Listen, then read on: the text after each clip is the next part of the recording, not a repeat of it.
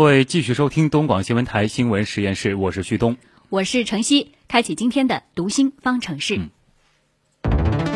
读心方程式。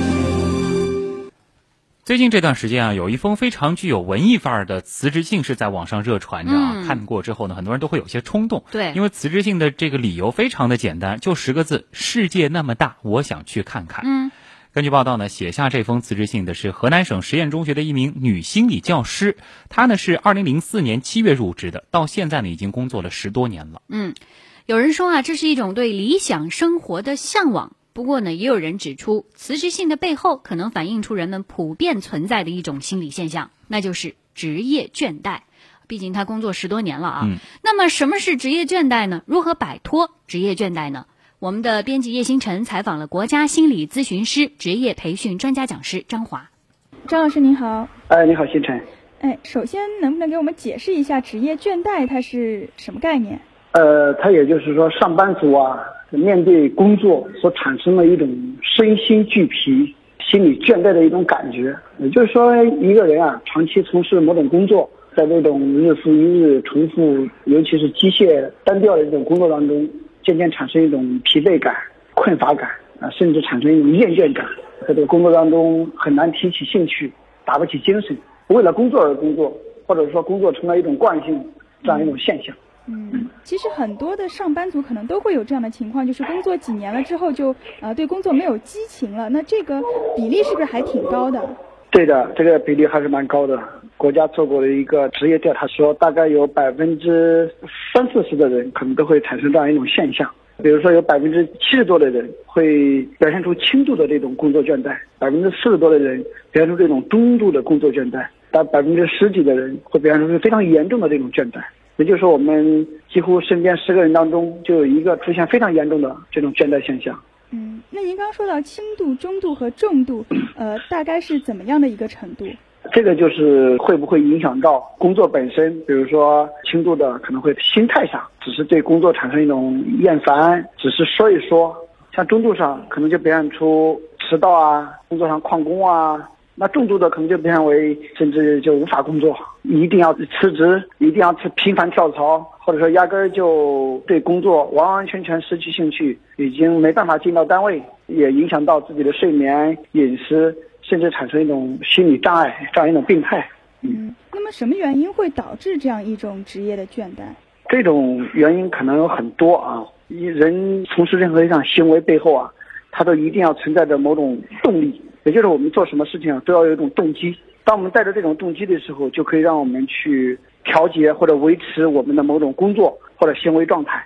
那工作倦怠的人，他就是因为他重复而单调的这样一种工作。以使得他对这种工作缺乏兴趣、缺乏动机，但是呢，他又不得不做，因此就产生一种厌倦，这是原因之一。那还有呢，就是在工作当中，因为找不到这种成就感和价值感，所以呢，他就缺少一种工作的目标和方向。尤其是当工作比较受挫啊，压力比较大的时候，这种状态可能这种现象就更加明显。啊，再者呢，就是有时候我们在工作当中啊，在社交方面可能有一种缺乏。比如员工和周围的同事之间没有一种积极的互动和联系，那这个时候呢，他就容易产生这样一种倦怠。那是不是和工作的种类以及个体差异，比如说性格都是有关系的？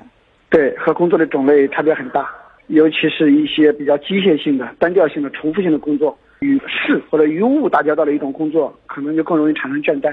啊，与人打交道的工作呢，可能相对比较弹性灵活一点。那性格呢也会有影响，就有一些可能外向性格的人。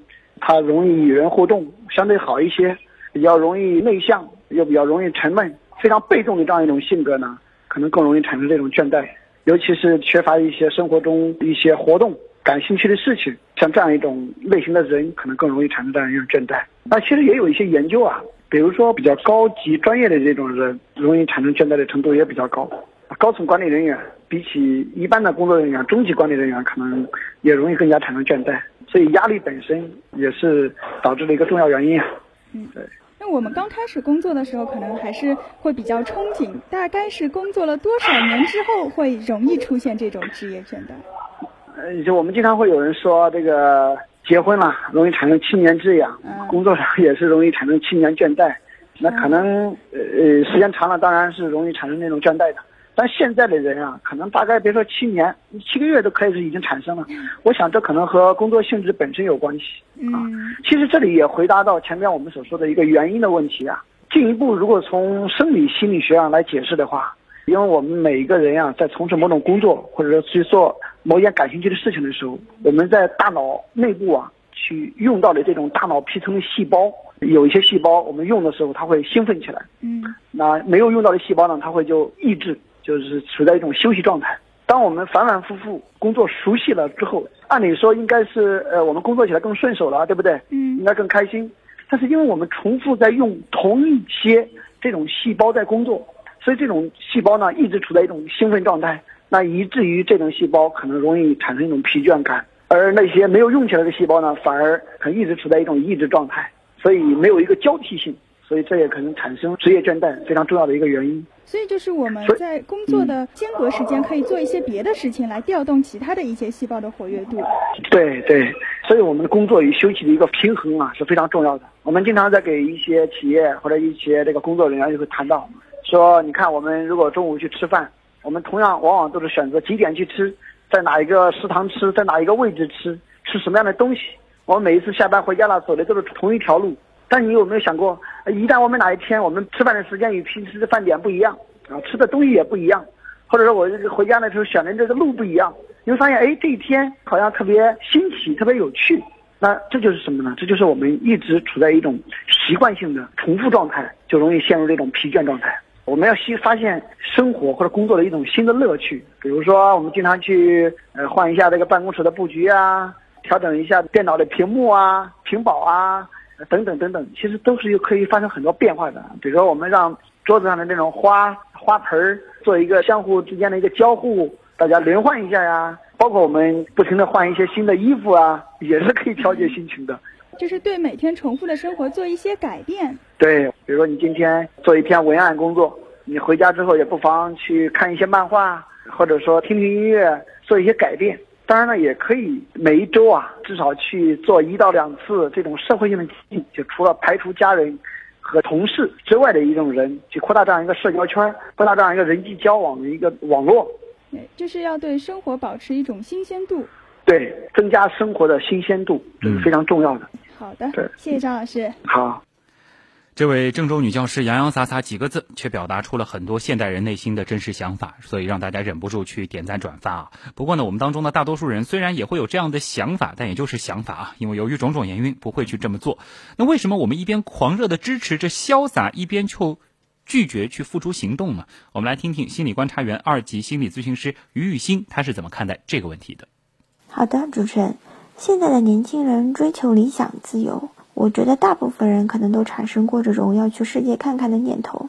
人的大脑中有负责原始思维活动的脑结构，会引起人的阶段性冲动，产生一些不理智的想法。但同时，大脑中也有负责逻辑、控制理智的部分，来平衡我们冲动的那部分。这就是我们可能会产生某些冲动，但最终还是会被理智所抑制住的原因。哈佛大学实验室通过一系列的实验证实了，人是没有能力预测自己未来的喜好的。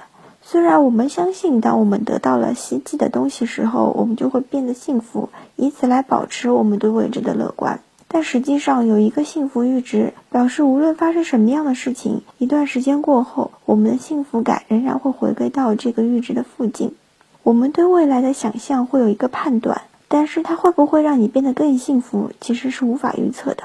每个人都需要面对幻想和现实有所差别而带来的失望。